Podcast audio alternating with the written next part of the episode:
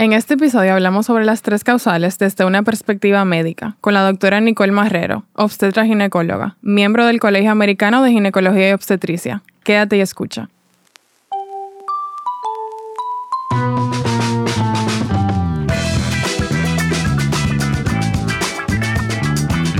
Bienvenidas al Club de las 4 AM, donde hablamos de lo bonito, lo feo y lo políticamente no tan correcto de la maternidad. De este lado, Amber Luna, cariñosamente conocida como Amber Moon.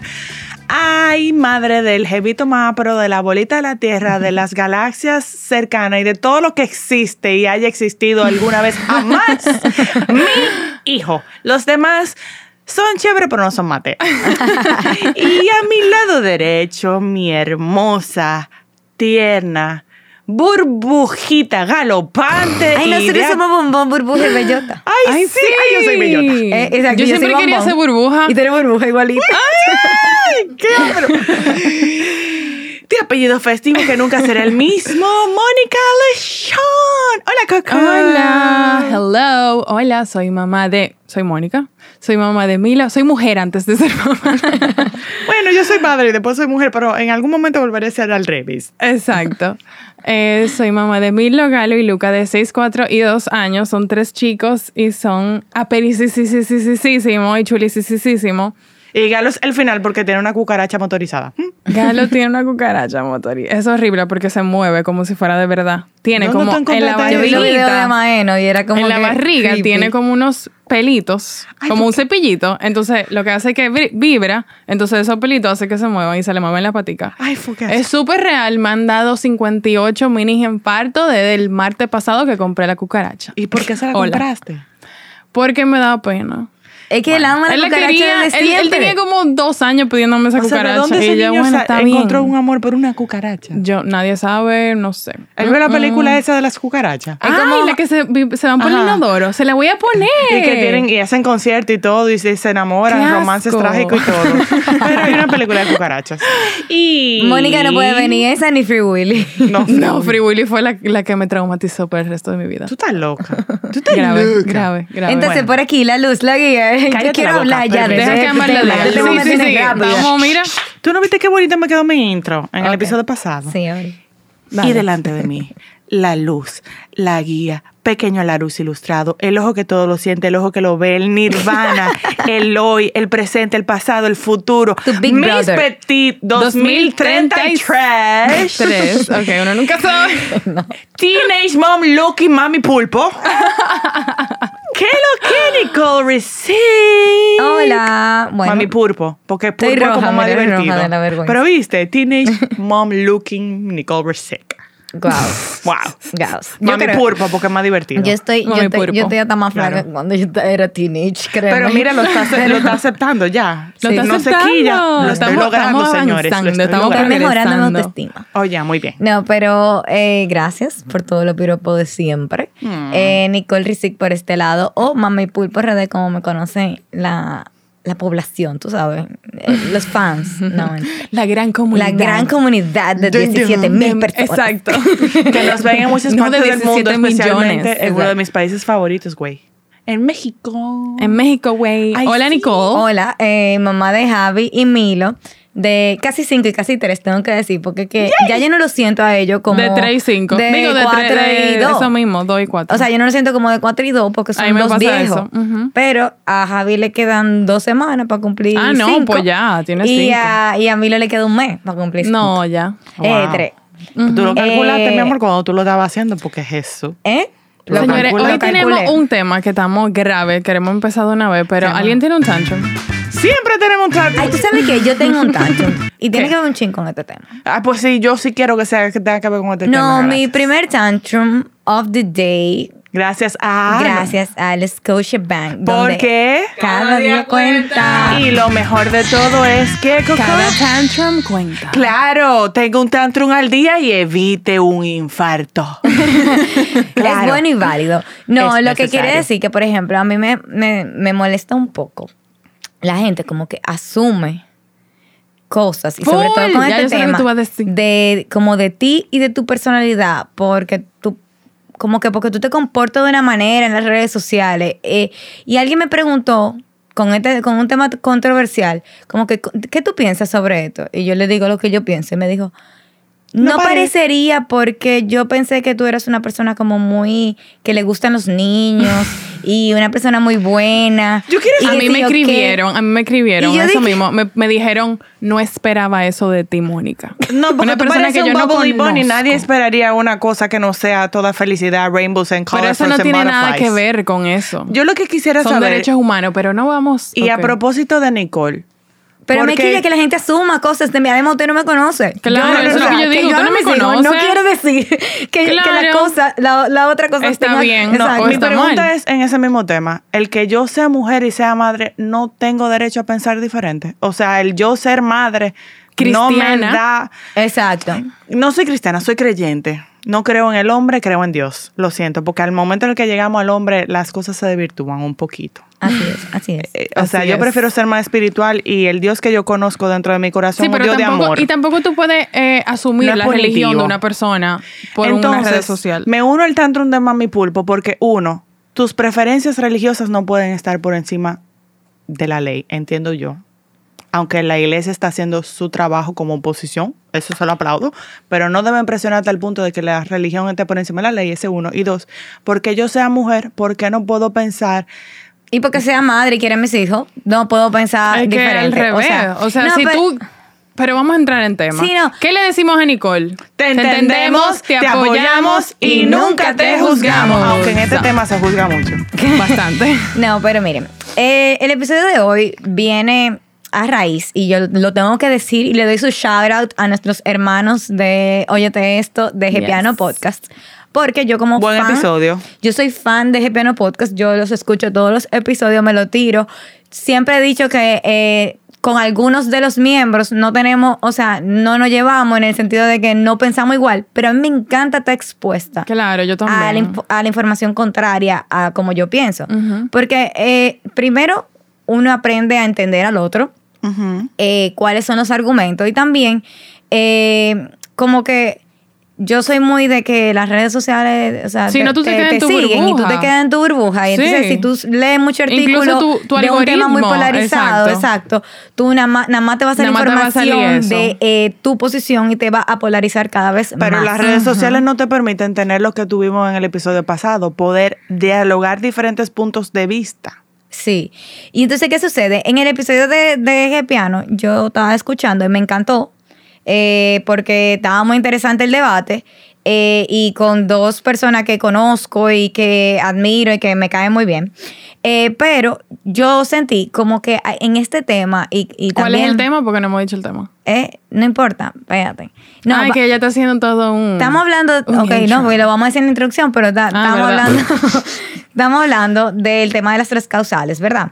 Em, que es el tema que está ahora, Booming. sí, que incluso en todas las redes sociales se está hablando de esto, en todos los grupos se está hablando de esto, eh, ahora cada quien pregunta qué tú eres, pro vida o O pro choice o whatever. Pero el punto es... O abortiva, porque es el tema, los pro aborto. Gracias. No, y somos pro nacimiento, porque para mí no son pro vida, pero sigue. Ok, entonces, eh, fuera de eso, y vamos a intentar de como bajarnos, eh, en, el, en el podcast escuché eh, muchas opiniones, pero me faltó algo, eh, y es la parte científica. Como que yo, yo sentí como que yo necesito Facts. hablar este tema desde una óptica científica. No solamente porque eh, lo primero es que es un tema súper técnico, como para uno tomarlo a la ligera y opinar eh, sin uno tener conocimiento científico de realmente hasta qué punto, qué cosa. Pero también porque los, quizás de, de- de las personas más afectadas en que si se aprueba o no el tema de las causales, son los mismos médicos, porque los médicos, es los médicos que van a buscar preso, es los médicos que le van a meter en najallo. ¿Quién es que Eh, tiene el conocimiento de la materia? Porque yo siento, y excelente introducción, mami pulpo, muy orgullosa. y de verdad, Oye, eh, aquí le voy a bajar un tono, o sea, voy a bajar el relajo, porque de verdad queremos las tres que esto sea eh, uno de los episodios más serios que hemos tratado. O sea, queremos hablar con hechos, queremos darle información. Usted decide lo que usted entienda, pero vamos a hablar de hechos reales. Y hay mucha desinformación, hay mucha gente que repite el tema de las tres causales y no sabe lo que implica las tres causales. No es que estamos hablando no estamos invitando a un aborto libre, entre paréntesis, que es lo que dicen, no. Son excepciones dentro de la ley, bajo condiciones muy específicas. No es que vamos a crear un loophole, porque mucha, la, mucha gente piensa que si se aprueban las tres causales, ese es el pie para la debacle nacional. Y no necesariamente es así. Ahora le voy a decir, antes de empezar, y es para que nos basemos en esto. La propuesta del artículo 112 del Código Penal, la propuesta eh, ideal, la propuesta por la que se está abogando. Las tres causales. Habla de un eximente, un eximente que es, no, no es la regla, es la excepción, ¿verdad? Que dice, el aborto practicado por personal médico especializado en un centro de salud público o privado con el consentimiento de la mujer embarazada no es punible en las siguientes circunstancias.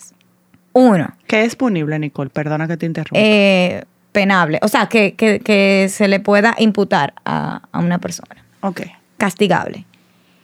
En las siguientes circunstancias, si se ha hecho con el fin de evitar un peligro para la vida o la salud de la mujer y este peligro no puede ser evitado por otros medios. Esa es la primera causal. Dos, que esa, esa coletilla casi nunca la dice. Eh, dos, si el embarazo es resultado de una violación o incesto. Y tres, si el feto padece una patología incompatible con la vida extrauterina, fuera del útero. Párrafo. En toda circunstancia, el Ministerio de Salud Pública y Asistencia Social adoptará el protocolo médico correspondiente y garantizará por los medios a su disposición el acceso sin restricciones a los casos eximentes de responsabilidad penal. Esa es, yo, y yo no sé si todo el mundo la había escuchado entera, porque a veces uno... Eh, tres causales, tres causales. La incompatibilidad con la vida, el, la, violación incesto, La violación incesto y eh, peligro de la madre. Lo, resumen a peligro de la madre. Exacto. Entonces, bienvenida, Nicole. Hola, Nicole. Gracias por estar aquí. Gracias por la invitación. no, yo dije, quizás esa salvedad primero. Y creo que es importante. Hay, hay dos causales que son muy médicas. Eh, y Nicole es eh, ginecóloga obstetra. Eh, y, yo decía, y sobre todo cuando dije, escuchando el episodio de Piano, me quedé como con mucho término y muchas cosas que yo dije, espérate, yo no, yo no me siento lo suficientemente preparada para asimilar esta información si sabes si eso está correcto o no. Entonces, em, no, es un, no es un fight que tenemos. Sí, no es un beef. no es un beef con nuestros hermanos, pero es como aclarando algunas cositas también. Yo no tengo beef, pero yo sí voy a anotar algunas cosas que escuché en el episodio que necesito aclarar. ok, vamos a empezar por parte, como Jack, ¿verdad? Yo creo que lo, lo sensato sería hablar un poquito de la primera causal, ¿verdad?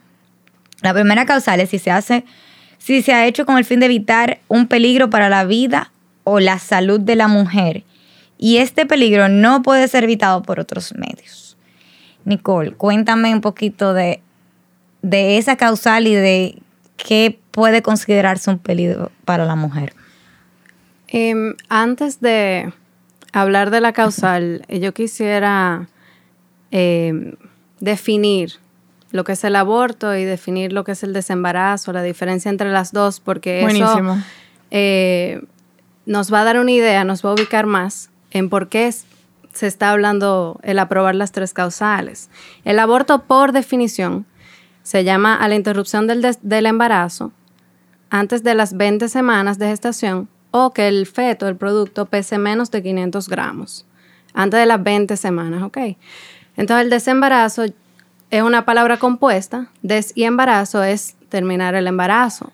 Hay un desembarazo a las 39 semanas con un parto feliz, todo el mundo bien, perfecto. Puede haber un desembarazo prematuro a las 28 semanas porque la mamá tiene una preclancia, está descompensada y la única forma de solucionar esa enfermedad originada por el embarazo es con el desembarazo.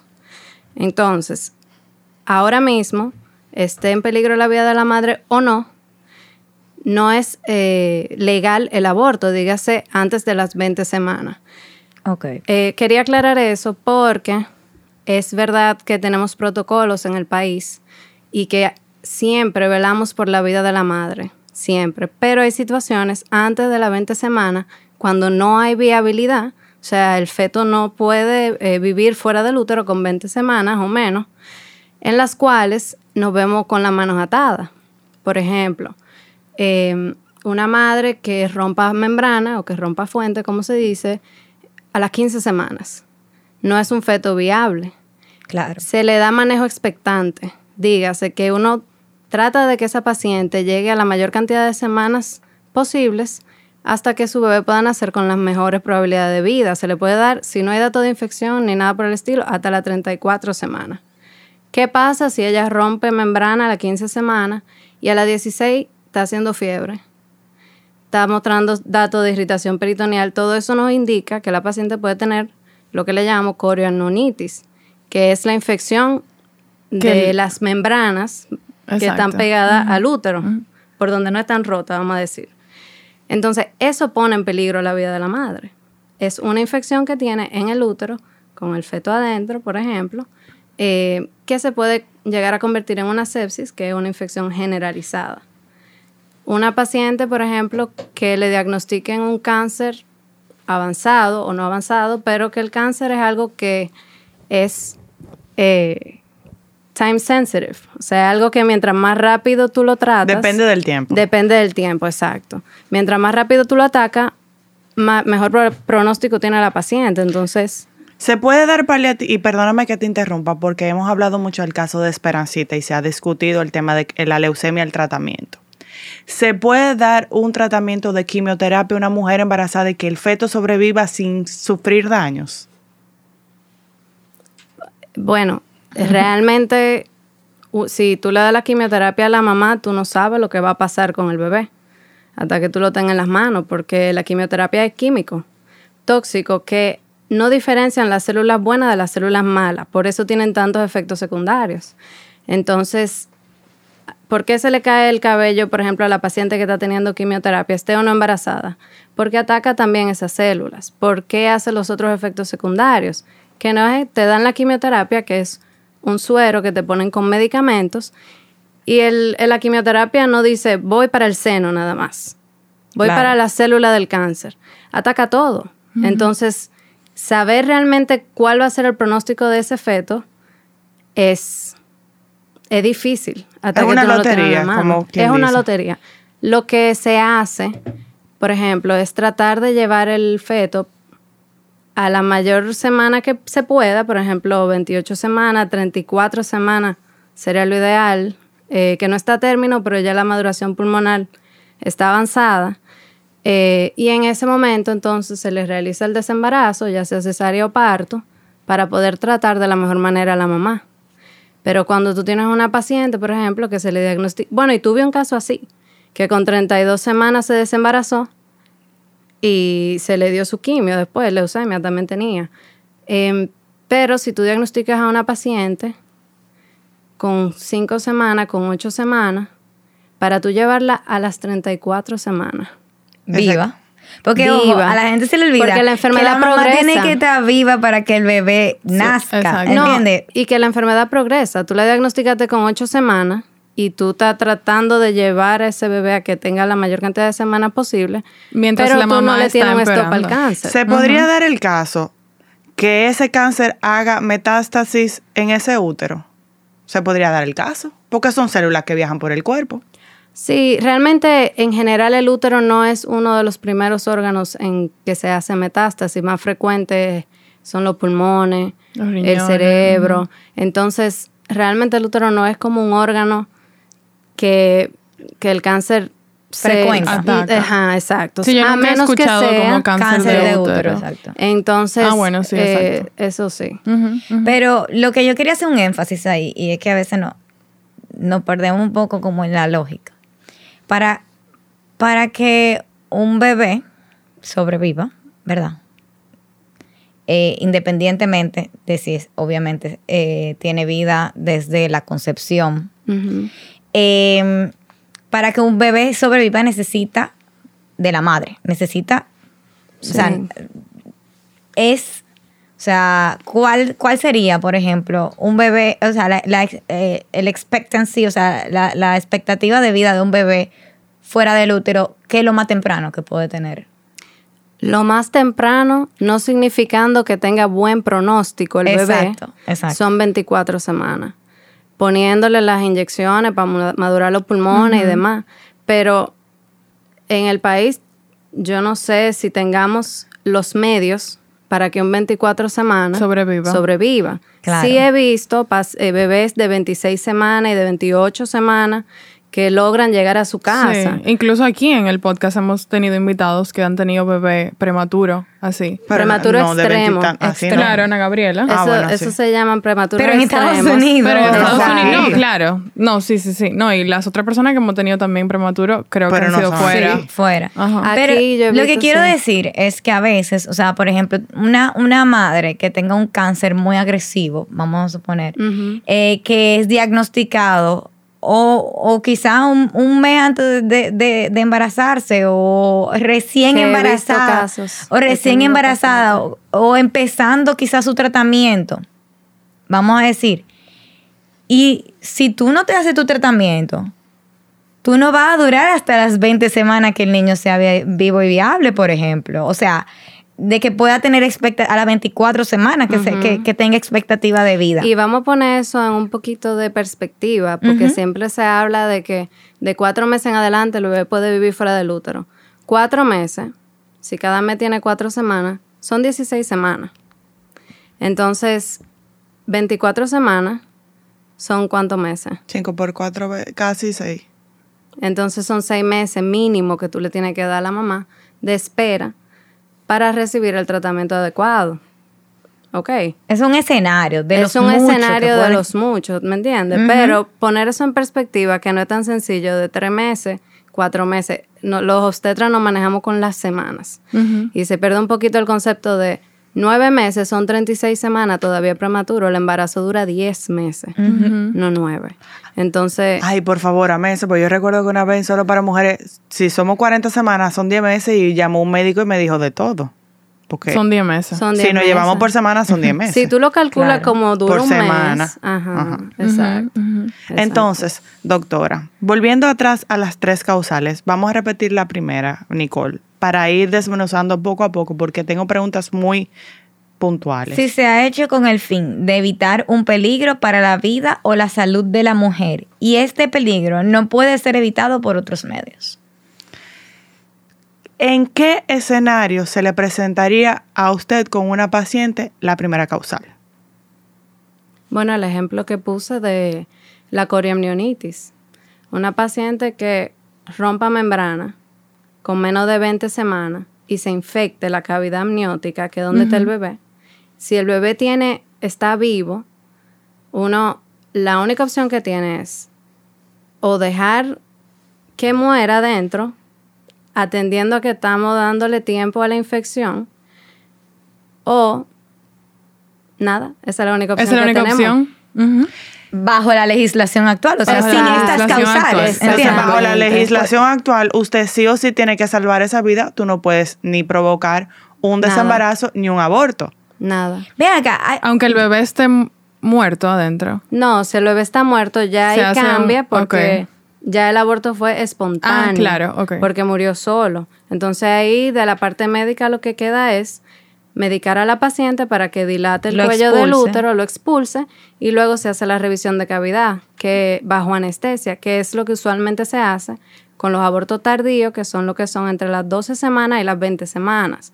Uno no, mira, yo nunca he visto, todavía, o sea, todavía no he visto un aborto que se haga eh, en el país, por lo menos, dilatando y sacando por pedazos los miembros del bebé. Aquí Lo se aplica, Como aquí se aplica Estuvieron comentando. sí. En aplica aquí en episodio. República Eso Dominicana. está- eso existe. está de- o sea, se hace. Por ejemplo, en Estados Unidos se hace. Por aspiración, lo- solución ajá. salina y hay Se llama dilatación y curetaje, el procedimiento. Pero eh, aquí lo que se hace usualmente es, que es lo que yo he visto y es lo que he practicado en los casos donde el feto ya está muerto, es que uno medica a la paciente para que el cuello se dilate. También hay medios eh, mecánicos que se usan para eso.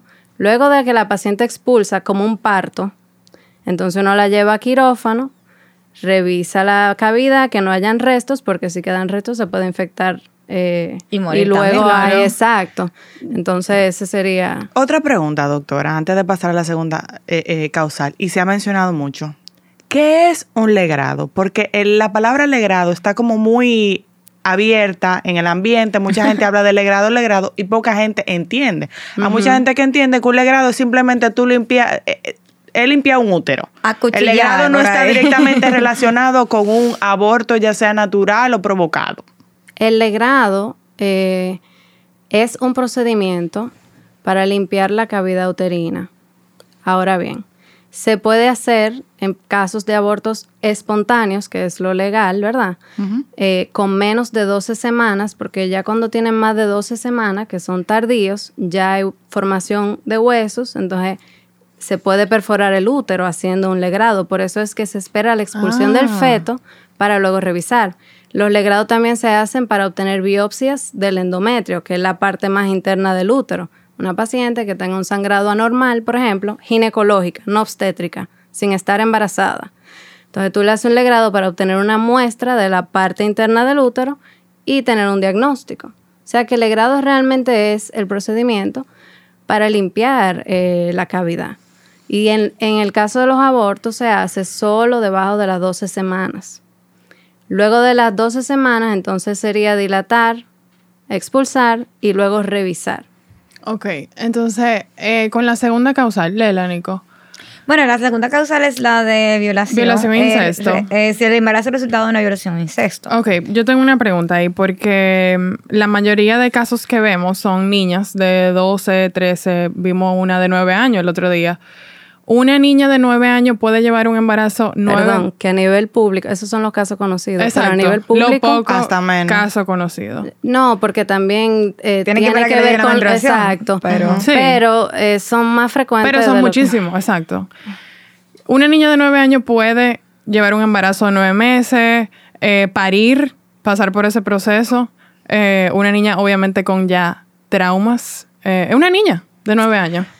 Y yo quisiera agregar esa pregunta. Físicamente puede. ¿Un feto se adapta a la edad de su progenitor, por ejemplo? Porque si pensamos esa niña que tú estás poniendo de ejemplo, imagínate un bebé de 9, de 9 libras en el cuerpo de una niña de 9 años, porque no es que el bebé se va a adaptar a la edad de la madre, va a ser un Sí. embarazo a Bueno, un término bebé normal. de 9 libras, ni siquiera nosotras. Mónica Leche. Yo casi. Eso- Mónica o sea, Leche, un bebé de. 9 libras. Pero te pongo en con- indicación de te cesárea. pongo en el contexto para que la gente entienda. Imagínate una niña de 9 Sí, años. eso es lo que quiero saber. O sea, ¿qué implicación en su salud tiene llevar a cabo un embarazo de 10 meses? Eh, Una niña de 9 años. Mira, adolescentes en general, o sea, niñas y adolescentes, están en mayor riesgo de tener preeclampsia, por ejemplo, que es una complicación de que sube la presión eh, en el embarazo, o sea, algo ligado directamente al embarazo. Se, o sea, tienen mayor riesgo las edades extremas. Las pacientes de edad, de edad avanzada. Es, geriátrica. embarazo Ay, Dios no. Nosotros somos embarazos geriátricos. En Estados Unidos después de los 30. embarazo Ay, somos que allá- geriátricas. Allá te dicen de que that's a no sé de cómo decirlo. No sé. Pero después Bueno, que tú aquí, tienes aquí 30, yo creo bastante que... añosa. Ah, está me- añoso. está Como mejor. si fuera Tampoco está más lindo, tampoco está más lindo. Pero Como si bueno. fuera un ron añoso. Exacto. Eh, y las adolescentes y niñas también están en mayor riesgo. En cuanto al cuerpo, de poder parir, la, sea, uno le da labor de parto a las adolescentes y la verdad es que el bebé, o sea, la única forma de tú saber si va a parir o no es dándole la oportunidad. Ahora bien, el índice de cesárea aumenta exponencialmente en las adolescentes y las niñas porque el cuerpo no está todavía listo para pasar por ese proceso. No es lo mismo el útero de una niña de, de 9 años que el útero de una paciente hasta de 20 años. No es lo mismo. Claro, y además me imagino que eh, el estar menstruando por más años eh, eso, eso afecta. O sea, si Lo tú, que si es tú tienes nueve desarrollo años, te de llegó la no es menstruación. completo. O sea, esa niña no está desarrollada completamente. No. Está empezando. Primera empezando a claro, porque uno ni siquiera, señores, ni los senos están ahí a los nueve años. Entonces, por ejemplo, sobre todo en casos de pacientes violadas que he tenido a nivel público, Wow. son pacientes que usualmente uno no ni siquiera trata de darle, o sea, hablé de parto en general para la edad, pero en pacientes violadas que tienen ese trauma psicológico, son pacientes que uno a veces ni un tacto vaginal le puede hacer porque es que son pacientes claro. que están traumados. regresión. Y siempre se tratan de la mano con psicología, pero, o sea, uno tiene que entender, entonces son pacientes que usualmente se operan. Entonces, ya de ahí en adelante probablemente sean cesárea tras cesárea que esa niña va a tener. Doctora, entonces, así mismo hablamos de la preeclampsia. Me imagino que también el porcentaje de mortalidad materna en niñas y adolescentes debe ser aún más alto. Sí. Que de por sí en República Dominicana tenemos un porcentaje de mortalidad materna bastante elevado. Sí. Sí, la edad influye justamente porque es, tienen mayor riesgo a complicaciones eh, por el embarazo. Sí. Otra pregunta. Y eso que estamos hablando de, por ejemplo, esa causal no, no aplica solamente para niños, niñas y adolescentes, o sea, No, pero es general. la realidad cultural, o sea, a, a veces a nosotros se nos olvida que se tiene que legislar para el país donde vivimos, para la realidad donde vivimos y para los problemas que vemos Exactamente. eh, como más frecuente, como algo cultural. Y por eso hacemos, y hago la aclaración, porque no, eh, esta causal no aplica solamente para menores de edad, pero es lo más frecuente que veamos niñas violadas, jóvenes violadas, eh, y sobre todo de y escasos eso, de recursos. incesto. O sea, incesto, casi siempre son jóvenes niñas. La paciente que mencioné que tuve fue el esposo de la abuela. Ay, Dios que no era su abuelo, era un matrimonio posterior de la abuela, pero mira, y él, él preso, claro que sí, como 15 años le dije. Una pregunta. Te voy a hacer dos preguntas. No, no, no. Uno, ya que tú hablaste que tú hiciste, eh, eh, pasaste por el área pública, y esta siempre ha sido mi pregunta. ¿No se debe detectar una alarma cuando te llega una menor de edad embarazada? Se no se se- supone que tú deberías reportar, porque es automáticamente una violación a una menor. Sí, eh, lo que pasa, o sea, sí, pero eh, ahora es que se está más estricto con eso, realmente. Justamente hace como dos años el, empezaron a dar cursos para nosotros los ginecólogos que donde, y los pediatras, que donde llegan casi siempre las mujeres y las niñas, con eso sepamos cómo eh, tener la información que se va a mandar al forense, la ropa, cómo quitar, cómo enviarla, cómo empaquetarla, qué buscar eh, de datos de agresión, por ejemplo.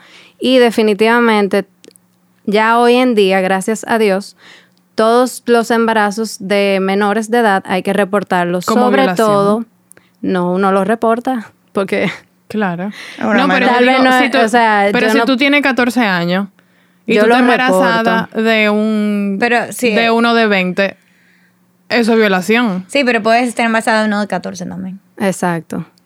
Y ese, Yo tengo que reportar el embarazo, sobre todo Claro, si es una paciente menor de entiendo. 15 años. Podría entrar dentro de esa eh, eh, segunda causal de violación o incesto una paciente que tenga alguna discapacidad mental, por ejemplo, muerte cerebral, eh, o que no esté dentro de sus dentro de sus psiquis llevar hasta el fin una embarazada. Sería recomendable en un ambiente idóneo, por ejemplo, desembarazarla. O sea, que esté médicamente indicado. Por ejemplo, que sea, te voy a poner un caso. Una paciente que tenga Porque una... que ahí hay unos silver linings. Porque, por ejemplo, hay pacientes que tienen, no son estables, vamos a decir, o, o sean bipolar, o sean con eh, esquizofrénica, lo que sea, y a veces se escapan de la casa. Y llegan embarazadas, o sea, se escapan, Sí, hacen y lo- cosas o- y llegan embarazadas. O sea, he visto casos así. A O lo nivel violan, público. exacto. O la violan, pero- pero, pero- probablemente son eh, Paciente. con, con, con quizá algún síndrome o alguna... No, pero yo te hablo de una eh, paciente que esté postrada en una cama, que la única, Bueno, la que la única forma forma, es- es que fue abusada, Que fue porque no se mueve de ok. ningún sitio está ahí. Lo que pasa es que ahí hay que ver el contexto, ver a la, o sea, yo no te puedo decir que sí en general. No, si está postrada en una cama y no hay forma y ella ni siquiera habla ni nada, yo te puedo decir lo que yo me puedo imaginar que pasó. Ahora bien, hay que evaluar a la paciente y ver si hay datos de agresión. Todas estas son cosas que hay que demostrar. Claro. Y ¿Me yo creo que yo no quiero que nos vayamos a la tangente eh, con eh, escenarios como ficticios y porque la verdad es que el tema tiene muchas aristas, pero lo que yo encuentro sensato es el cómo, o sea, cómo son recursos que son utilizados, por lo menos en esto que se está planteando ahora mismo en nuestra realidad, en nuestro país, en la actualidad. Son, eh, son cosas que es- tienen, o sea, que, que no es que no se hace ningún esfuerzo para evitarlo, es que aún con los esfuerzos llega una condición en la que hay que hacer una excepción.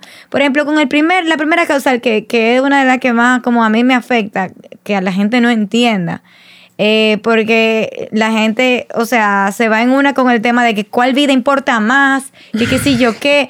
Y- pero el tema está en que lo que no, no entienden es que aborto es antes de las 20 semanas, ¿verdad? Aborto es antes de las 20 semanas que aunque está vivo, lo reconozco, y le dije los otros días a un amigo mío, él, una persona que ha ido a su primera sonografía como yo y ha oído los latidos de su bebé por primera vez como yo, o sea, tú no me, eh, yo, yo puedo decir que sí, que la vida existe desde el momento de, de- la, eh, de la concepción, porque tú lo, o sea, nosotros lo hemos vivido, somos madres, no duele, ¿verdad? Pero ¿qué sucede? Cuando tú ves que tus posibilidades de vida son bajas o muy probable que, vayas a fallecer por eh, estar embarazada. Y que como quiera, no vas a llegar a la venta, o sea, no vas a llegar a, que el niño pueda tener vida luego del útero. Yo digo que ahí se mezclan las dos causales, ¿entiendes? No vas a llegar. Entonces, ¿por qué no salvar una? No, y tú no, y por ejemplo, si esa mamá tiene más hijos, o sea, los otros hijos se van a quedar sin mamá Debemos para salvar un feto de que no va a sobrevivir. que no va a sobrevivir. un producto. Y te meten presa, Nicole, te meten Y te presa. meten Y presa. voy mezclando presa. las dos cosas, mezclando ambos eh, eh, a Nicole, a Mónica y a mi pregunta anterior, que es un caso hipotético extremo. ¿Cómo justificamos esto? Porque hay mucha gente que entiende que abogarse las tres causales con un certificado médico que me haga un ortopeda, ya eso se resuelve. No. O sea, un médico tiene que justificar clínicamente por qué toma esa decisión. Es que una enfermedad que te pueda matar, ese diagnóstico no en un recetario que te hace un ortopeda, te partiste una pierna, licencia de un mes. Un cáncer, para tú diagnosticar un cáncer, tú necesitas hasta biopsia. Tú- o sea, eso es demostrable. ¿Me entiendes? Eso no es así a la ligera. Ni es sencillo, como Ni mucha gente es piensa. sencillo, no. Esos diagnósticos son diagnósticos. Tú tienes que investigar a la paciente y todo eso deja un rastro que uno hasta legalmente, se, como médico, uno también tiene alguna noción legal porque uno se tiene que cuidar.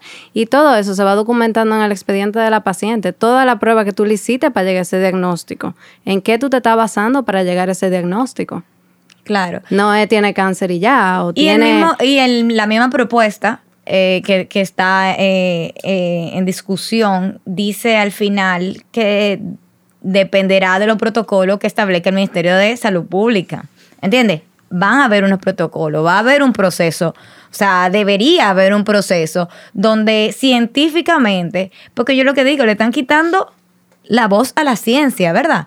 Porque eso no es algo, y, y corrígeme si estoy mal, Nicole, pero eso no es algo que no estamos aquí inventando la agua tibia con estas tres causales. Esto ha sido aprobado en otros países, ¿verdad? Y, Sí. y asociaciones de ginecología y obstetricia científicos de otros países. Yo ¿verdad? quisiera, Sí. Nicole, que tú nos explicaras, porque ahí en muchas de las discusiones al respecto, volvemos al mismo tema de que cualquiera lo puede hacer y va a empezar la debacle. Yo quisiera que tú nos expliques el proceso. Por ejemplo, a ti como ginecóloga, o si tú vas a asistir a un parto, a ti te tiene que llegar un expediente. Si un, gine- si un sonografista va a ver una paciente, debe tener un expediente que justifique. O sea, El cualquiera no se puede no. meter. El sonografista no, pero es personal médico. Porque el sonografista tú mandas a la paciente que se haga la sonografía. Eh, pero, por ejemplo, un diagnóstico de leucemia no es mío como obstetra. Yo puedo tener una paciente embarazada que me llegue con un hemograma que yo vea medio... No me convence, la mando a la hematóloga y la hematóloga entonces le investiga si le hace un extendido de sangre periférica, si le toca hacerle una biopsia de médula ósea o lo que sea. Todos, todas son cosas que llevan reporte. Que, hacen el diagnóstico de un especialista en el área. Yo no te puedo hacer un diagnóstico de leucemia, honestamente, porque yo no, eso no fue lo que Eso yo no es tu estudié. especialidad. Pero el hematólogo sí. Claro. Entonces, la paciente es mía porque está embarazada, pero si tiene la leucemia ya del hematólogo y mía y tenemos que ver qué es lo que vamos a hacer. Que ahora mismo, En ese caso, de que ya lleguemos a la segunda, si la vida de la madre está en peligro, eso es una decisión que se debe hacer en conjunto entre los especialistas que vieron a esa madre.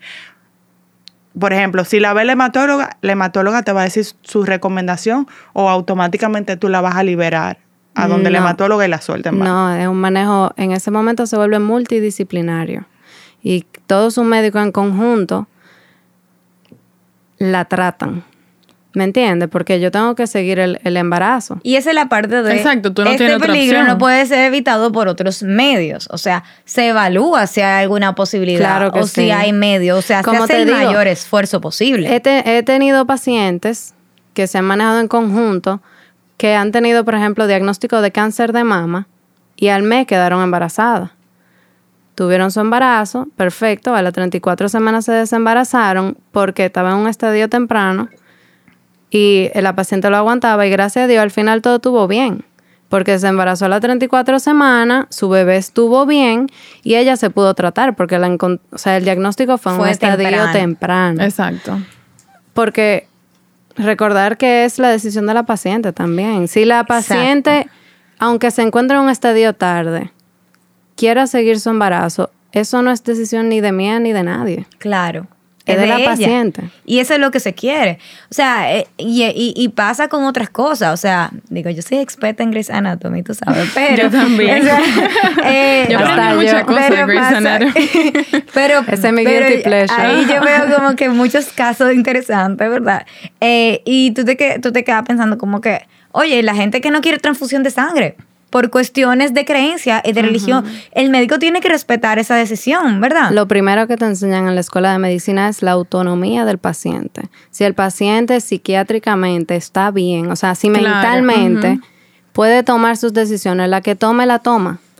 Para tú irte en contra de la decisión de un paciente, tú tienes que tener la evaluación de un psiquiatra que te diga que ese paciente no está apto para tomar decisiones y en ese momento entonces la decisión no la toma tú como médico, la toma el next of kin, que en español no sé. El próximo. El próximo en mando. El próximo en mando, El que sería el familiar. El Ajá. próximo. Pero eso tiene que ser demostrado por un psiquiatra.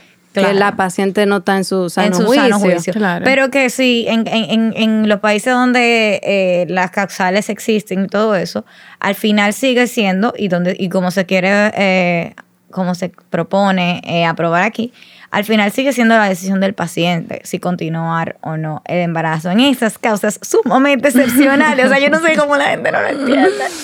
Lo que pasa Eh, es que no hay información, Nicole. No hay, hay- lo que hay Pero yo más creo que la información, está, la información está ahí. Lo que pasa es que no leen. a mucha gente, Mónica, mucha gente no entiende las tres causales. Mucha gente se sube en la ola y no la entiende. O sea, yo vuelvo y repito, este fue mi tema de tesis en el 2010. El tratamiento periodístico del artículo 30 en aquel entonces, en el 2010, y mira dónde estamos. Y la mayoría de la gente, señores, no entiende lo que son las tres causales y cuáles son los conceptos y por qué Danilo la vetó, porque fue una ley vetada con una observación del presidente. La gente no lo entiende, por eso es que trajimos a Nicole para que explique, para que la gente entienda. Nicole, la realidad de República Dominicana, si tú tienes un caso de excepción donde sí o sí hay que desembarazarla, ¿tú como médico estás atada o tienes la libertad de decidir sobre la, la vida de tu paciente? Yo nunca tengo la capacidad de decidir porque la paciente es la que tiene que decidir. Imagínate que la decide, ella Pero- quiera. La, la pregunta sería si yo tengo opciones para darle a la paciente. No. No tengo. No tiene opciones. Vamos a En hablar. el sentido de, por ejemplo, la Ma- próxima causal que vamos a hablar. Exacto. Si el feto padece una patología incompatible con la vida extrauterina. ¿Eh, ¿Qué Vamos a significa hablar de eso? eso. Si a ti te hubiese llegado uno de los casos, por ejemplo, de Chris Baez, que fue uno de los casos que tuvimos aquí, o por ejemplo el caso de Rosina, Rosina. porque tenemos dos casos de, de, de, de bebés con problemas. Pero para que tú veas, en esos Enviables. casos, ¿verdad? Eh, eh, Chris, eh, Chris vino aquí y Rosina vino antes incluso a hablar de, su- de sus, o sea, a hablar de sus situaciones. Eh, a Chris le dijeron muy temprano que, que era incompatible con la vida del bebé. Pero ella decidió llegar al fondo. ella decidió por, Terminar con, o sea, eh, ella, no, ella no decidió terminar, sino llevar a cabo su- llevar a cabo el embarazo hasta donde ella pudiese. Pero ella sí tenía la opción, Pero- porque es una persona privilegiada, que No, se pero- podía ir fuera. Exacto, ella, o sea, ella decía, mira, yo pudiese irme fuera. Y en un momento ella dice, "Quis- yo, yo lo veo de nuevo, me, me pasa de nuevo y yo lo hago, ¿entiendes? Hubiera tomado la otra Ya yo hubiese tomado la otra opción. Ahora, eh, ¿por qué? Ella decidió seguirlo. Y ella decidió seguirlo porque entendió que ella quería hacer su duelo de esa forma. Y tenemos a Rosina por el otro lado, que su vida estaba, bueno, su vida estaba en peligro y a ella No quiso correr el riesgo. no quiso coger el riesgo. Por eso te pongo esos dos casos. Si te llega un caso de esa paciente y una te dice, mira, no, yo no quiero seguir. Aquí, tú como médico, obstetra, ¿puedes darle opción a la paciente? Es que tú sabes la respuesta. no me preguntes eso. No, no, porque todo eso No. me pone a mí. O sea, tú Pero sabes tú- la les- respuesta porque esto no está aprobado. Si yo le doy cual, o sea, si yo le doy a la paciente la opción de terminar el embarazo, yo voy presa. O sea, si tú simplemente lo mencionas. claro, claro. O sea, tú no puedes, tú no, tú no puedes ni siquiera. Es que no es una opción ni para hablarlo. O sea, eh, bueno, esto es lo que va a pasar y nada. Con esa causal, Ahora, yo con sí esa causal, quería eh, puntualizar el tema de que sí hay eh, formas de demostrar que el feto es incompatible con la vida desde temprano. Hay una sonografía que se hace entre las 11 y las 14 semanas, que es la sonografía genética, donde se buscan datos de probables síndromes que el bebé pueda tener. Esa es la que dura muchísimo. Sí, como una hora, tú acotás ahí. Y Bueno, hay dos que son así.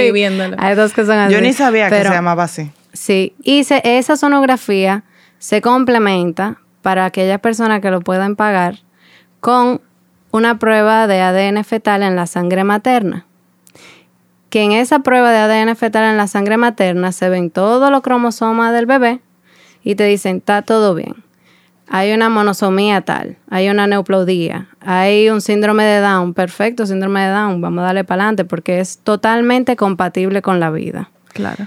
Eh, pero hay situaciones en las cuales no la son. Por ejemplo, en la sonografía genética se puede ver muy bien si es un bebé anencefálico, porque el cráneo se debe ver formado ya para esa edad gestacional. Em, se debe de ver también, por ejemplo, el abdomen del bebé, riñones y demás. Y ¿Esas con- son sonografías de rutina o tú las solicitas por un caso? son de rutina, son, el- parte del screening neonatal, eh, que justamente buscando datos de cualquier complicación, porque por ejemplo también hay casos que con esa sonografía o la morfológica que se hace más adelante, se- como 20, 22 semanas, que si tú encuentras, eh, ¿qué ejemplo te doy? Una paciente con una hernia, o sea, el feto con una hernia diafragmática, que en otros países hay cirugía intraútero eso se puede resolver. O sea, esas sonografías Claro. están hechas para tú darte cuenta de las cosas. Claro, y no, tú estar no de si es compatible con la vida o no. Esos son ya hallazgos dentro de. Y te ayudarían a darle seguimiento eh, durante todo el embarazo, si Claro. hay algún hallazgo.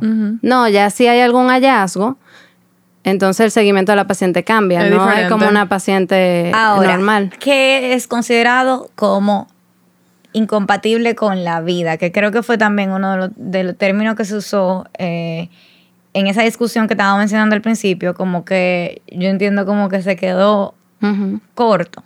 O sea, ¿qué podemos considerarlo? Porque la gente, cuando tú empiezas a debatir este tema, vienen las paredes desinformadas a decirte, ah, pero eso va a permitir que todo el que tenga un niño con autismo o que tenga un niño con síndrome de Down eh, aborte. Pero tú no puedes No, saber que un, un feto tiene autismo. No, eso es verdad, ok. Pero la gente lo dice, la gente, lo, gente dice, lo es el problema, es el problema. O sea, el autismo, el, autismo se diagnostica creo que después de los dos De años. Sí, ok. Pero By vamos a suponer way. que tiene síndrome de Down, que eso sí se puede Eso identificar. los psicólogos, no sé. Pero vamos a suponer que tiene síndrome de Down que se puede identificar de, de- del útero. Sí. O sea, eh, y la gente siempre dice como que, ah, entonces tú vas, la gen- eso le da puerta abierta a que se aborte por cualquier Eso no eh, está en la causa. porque Eso simplemente no discapacidad que pueda tener un niño. Una cosa es No, discapacidad. es que- exacto. Y Y otra cosa- otra cosa, incompatible, incompatibilidad, exacto. incompatible con la vida Incompatibilidad. Incompatibilidad con la vida. es que el feto tenga alguna condición que haga que no pueda sobrevivir fuera del útero. Ok. O sea, incompatible con adentro. estar vivo fuera del útero. Exacto. Está vivo adentro, pero desde el momento en que salga, va- O a los minutos. a los minutos, horas. A veces horas, a veces exacto, horas, depende de lo que sea. no tiene, o sea, no hay forma de que sobreviva. Y esos minutos y horas, son, eh, me imagino que conectado con una máquina, eh, tratando, haciéndole operaciones. Haciendo un Depende que paréntesis que, no tiene que ver con las tres causales, pero me gustaría aprovechar que la doctora está aquí. Por ejemplo, si hay una, una de tus pacientes que tiene un aborto espontáneo, por ejemplo, aquí se le hace autopsias. O las autopsias se hacen a solicitud del paciente. Se- no se hacen automáticamente porque eso tiene un costo. O sea, aparte. Eso no, no compete a nosotros los ginecólogos. Eso es ya un médico forense y todo lo demás. Es un médico nuevo que viene a examinar la causa de la muerte. Se hace, claro que sí se puede hacer en el país, pero a veces los familiares dicen, y la misma paciente, que no lo quieren estudiar. Entonces, si no lo quieren estudiar, ya eso queda de parte de ellos. Claro, pero por ejemplo, con este tema de la incompatibilidad, eh, el, el, y esto, ok, vuelvo a citar Grey's Anatomy. Pero, disculpe.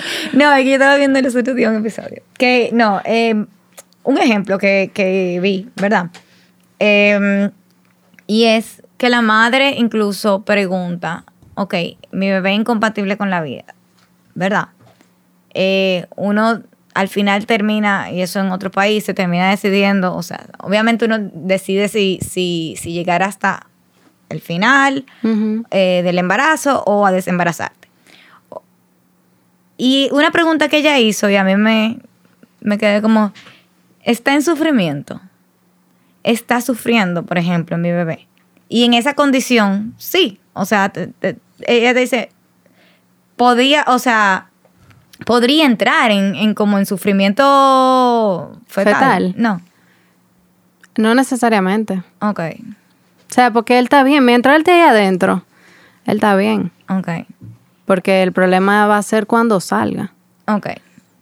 Hay situaciones en las cuales el bebé adentro tampoco está bien, entonces Hay se que evita O sea, que es como- el y como término la de situación o se aborta o se evita. Por ejemplo, la primera causa o la causa más frecuente de aborto espontáneo en el primer trimestre, en lo primer, las primeras 12 semanas, son anomalías cromosómicas, porque es selección natural. Se reconoce, el mismo organismo reconoce que, es- hay algo raro ahí que, ajá, y entonces o sea, sucede el aborto espontáneo. Pero a veces no sucede, o sea, pero sí es la causa más frecuente. Y entonces en este sentido, porque yo digo que las causales a veces se, se mezclan una con la otra, porque ¿qué, ¿cuáles consecuencias podría tener eh, yo alojar, verdad, a un feto incompatible con la vida? Eh, ¿Podría llegar a complicarse mi salud también? En el caso eh, de que se ovite, que es la muerte fetal intraútero, pudiera haber infección, pudiera, ya hay otras complicaciones que son como coagulación intravascular diseminada, que es un síndrome en el, o un problema en el cual un problema en el cual no se coagula bien la sangre porque hay un consumo de la plaqueta y yara, yara, yara. Claro. Pero es una de las situaciones que se pueden dar cuando hay óbito. Pero no en óbito en general. No necesariamente cuando es incompatible con la vida. A veces un embarazo Claro. también va aparentemente bien y a las 35 semanas Claro. eh, se ovita el bebé. Sí. Entonces, eso por ejemplo, como con el caso de Rosina, que ella, su bebé era incompatible con la vida y ella, el bebé estaba vivo, ¿verdad? Ujú. Em, pero existía la posibilidad, exacto, que él muriera dentro del útero y, le, y ella habló de una septicemia. Sí, si, eh, si se muere el bebé y ocurre una infección en el útero, que es como lo mismo de que rompa membrana y tú la dejes y ella Lo tenga mismo la que hablamos al principio, Ajá, exacto. Entonces la septicemia es cuando una infección que está localizada se esparce, se generaliza en el cuerpo. Entonces, ya para aterrizar un poco eh, este tema de, como dije, tiene su aspecto legal y tiene su aspecto de derecho, ¿verdad? Pero tiene sobre todo una base científica, eh, tiene sobre todo una razón eh, científica. Tú como, tú como médico, tú como ginecóloga, tú como una persona que también va a ser y eres doliente de este tipo de situaciones, eh, que la ves, a que la través de tus, día, de tus día a día. pacientes, Es con miedo a actuar, con miedo a, a hacer lo que quizás corresponda o lo que tú crees. Eh, ¿qué, qué reflexión tú tienes respecto a este tema que se está discutiendo en el Congreso? De reflexión, yo pienso que yo siempre voy a abogar por la salud de las mujeres y de los bebés, porque como obstetra, lo que yo quiero siempre es, al final, una mamá sana y un bebé sano.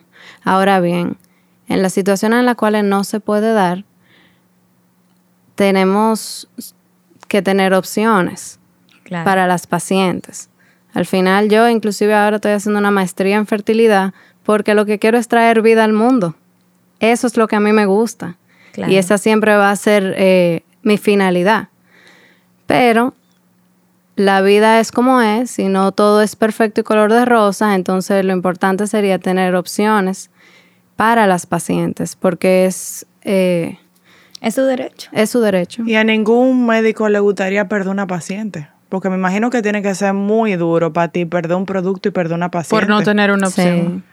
Porque yo por lo menos con, con mi doctor yo lo siento así, o sea, yo sí, y mi doctor me lo dice, o sea, tú estás embarazada y ese niño es mío hasta que salga de adentro de ti. Uno se lo coge Y personal. todos los médicos... es verdad, Y es verdad. Es verdad, y pa- o sea, ¿para qué estudias medicina? O sea, ningún médico anda por el mundo, quiero matar gente hoy, o sea, no quieren eso. ¿Y cuál es la realidad ahora mismo? Porque también hay una realidad de que se realizan abortos ilegales. Los riesgos con los abortos ilegales, por ejemplo, no teniendo, eh, hacen- o sea, es eh, la clandestinidad que se utiliza. Ujú. Eh, Los porque no podemos tapar el sol con un dedo. Lo rústico que pueden ser algunos. Al final eso tiene un efecto horripilante, o sea, puede llegar incluso a, a a morir eh, la madre también. Sí, sí, es cierto que se realizan abortos clandestinos. Eh, yo realmente no tengo, no hay estadística de eso, pero por ejemplo, a veces llegan pacientes al hospital que se hicieron un aborto y llegan infectadas porque todo tiene complicaciones. La cesárea tiene complicaciones, el parto tiene complicaciones, el mismo embarazo. tiene el embarazo, todo tiene complicaciones. Entonces, las pacientes que no se realizan eh, el, el legrado o la evacuación de cavidad en un ambiente seguro, con anestesia, con un personal médico adecuado, que se pueda dar cuenta de las complicaciones que está haciendo la paciente, entonces lamentablemente son pacientes que se pueden complicar aún más. Entonces, esa se- es la realidad, hace. porque llegan, ¿eh? Se hace aquí. O el, sea, aborto el, el clandestino. O sea, tú y yo sabemos lo mismo en ese sentido, porque yo no te puedo decir, yo vi que allí lo hacen. No, claro. Tú sabes. No, pero- pero tú has recibido pero tú has pacientes recibido pacientes- Sí, exacto. y también Y tú te, que, me imagino que ustedes se dan cuenta. No, Sí, esto lo, fue un que aborto lo que llega con mayor frecuencia es, como todos sabemos, en República Dominicana no hay un control de venta de medicamentos en las farmacias. Son Over the poco- counter. Todo Muchos- es- Son pocos los Ajá. medicamentos que se controlan su, eh, su, Su venta, venta. como los medicamentos psiquiátricos que tienen control, gracias a Dios. Gracias a Dios. Eh, sí. Pero, por ejemplo, el misoprostol, que es lo que nosotros usamos para, hasta para inducir el parto, se usa para modificar el cuello, para que dilate. La paciente puede ir y comprarlo en la farmacia. Entonces, muchas pacientes llegan que, ay, que estoy sangrando. Ah, claro. Y uno se da cuenta. Ajá. Y eso no... ¿Cuál es la diferencia de un day after pill a una pastilla de esas? El day after pill, o la pastilla del día después, no es abortiva. Tiene una carga alta de Como hormonas, anticonceptiva, ¿no? Eh, tampoco tampoco. anticonceptiva, Ok. porque la anticoncepción es Eso es lo que La hace como que se planificación. Evita. el, la, la pastilla del día después lo que busca es evitar la ovulación. Ok. La Exacto. carga hormonal no, que no tiene. No hace que llegue el... Ajá. No hace que se Lo que desarrolle hace es- el... No, que tú que no ovules. se fecunden. Que, Ok. que no se ovule. Que no se porque ovule, si no te lo ovulo, entonces no se va a No se va a fecundar. ok. Ahora bien, si hay un embarazo que ya está formado y pegado en el útero, no le va a hacer daño. No le hace daño. No. Ni lo nada. abortan. O sea, no. Ok. Ok. Em, nada, yo sé Las que, son este específicamente de progestágeno. Porque hay que son hormonas combinadas que los estrógenos no se deben de dar en el embarazo. Ok. Pero mira, eh, Nico, yo, o sea, este tema para nosotros es muy serio, por eso nosotros lo hemos tomado eh, como tal y, y como al ser algo que, que nosotras, eh, las tres, estamos de acuerdo con estas excepciones. Eh, digo, las cuatro estamos de acuerdo con estas excepciones, pero eh, queríamos utilizar la plataforma eh, precisamente para eso, para educar sin como apasionamiento, sin vamos a tirar Sí, sin, decir que por tenemos... o exacto, vamos- exacto. Que decir que tenemos la verdad absoluta y que nosotras ni- sabemos y ni- ustedes no. Ni un tema eh, radicalizarlo, sino informarnos, tener más información, poder incluso replicarlo en la calle, porque yo, yo siento que hay tanta desinformación que el mensaje llega mal de los dos lados. O sea, es un tema muy polarizado, como yo dije al principio, pero de ambos lados se escuchan cosas que tú dices, concha, eh, o sea, Sí, Sí, a, veces yo leo algo de, tú no de- un de un lado y digo, ¿y dónde leyó eso? Y a veces leo del otro lado y digo, ¿y dónde, dónde leyó leyó eso? eso? Exactamente. Que no. Y, y por eso yo dije, yo necesitaba ponen- base científica en este, en este tema, pero eh, tú como médico, como médico, eh, O que- como médica. ¿eh? Políticamente correcto, médica. Bueno, exacto. Bueno, no Me sé. hace como ruido. Sí. Un poco, sí. Pero eh, como doctora, eh, a, a fin de cuentas, ¿qué, qué mensaje final tú quisieras dejar eh, sobre este tema eh, a todas las que nos escuchan, sin importar lo que piensen? Mi mensaje final sería, eh, vamos a pensar en la salud física, mental y emocional de la paciente. Porque sí también he escuchado mucho que el legrado tiene su efecto psicológico, pero la alternativa también. Eh, y son cualquiera de las dos cosas, seguir el embarazo o interrumpirlo, las dos cosas deben seguirse de la mano con asistencia psicológica, porque las tres causales son tres cosas que psicológicamente te van a afectar a la paciente. Claro. Entonces mi mensaje final sería eh, eso, que uno lo que quiere es que la paciente de manera integral esté bien Claro. dentro de lo posible y lo que uno la pueda ayudar. Y eh, salvar lo que se pueda. Y salva siempre, siempre, por lo menos yo personalmente, porque es de todo en el mundo, Claro. siempre voy a tratar de que los dos estén bien, porque para eso fue que yo estudié. Claro. Para que la mamá esté bien y para que el bebé esté bien. Y muchos años, ¿eh? Y muchos, muchos, muchos años. Y que después me lo llevan a la consulta, doctora, mire mi bebé. Claro. Eso era más chulo. No, claro. Y, y yo creo que esa, eso debe ser, debe ser el mensaje. Tenemos siempre que, que apelar por el bienestar y la salud en Sí. todas sus dimensiones. Exacto. Yo creo que también, eh, yo a título personal, y gracias Nicole por, por darnos un poco de luz desde la ciencia, a la doctora Nicole, desde No, y la nosotros, ciencia. nosotros aquí preguntando, se notó mucha ignorancia también de parte de nosotros. Es que- Preguntas sí. que nosotros. Es que hay muchas cosas que no conocemos. Y yo a título personal, y de verdad, mami pulpo, te lo agradezco. Yo a título personal entiendo que debemos tener opciones. Ninguna mamá quiere liberar un hijo. Ninguna. Pero, óyeme, yo soy mamá de Mateo. Y a mí se me presenta una situación difícil, me va a doler perder un hijo. Pero me va a, me va a doler aún más dejar a mi hijo huérfano. Eso me va a doler. Porque todos los hijos, óigame, aunque sea de dos semanas y tú lo pierdes, tú lo vas a sentir y te va a doler.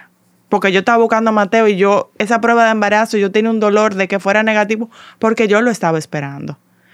Pero tiene que ser aún más duro tú pensar como mamá que tú te vas a ir y vas a dejar a tu hijo. O para un papá decir, conchole, no tengo opciones y lo voy a perder a los dos.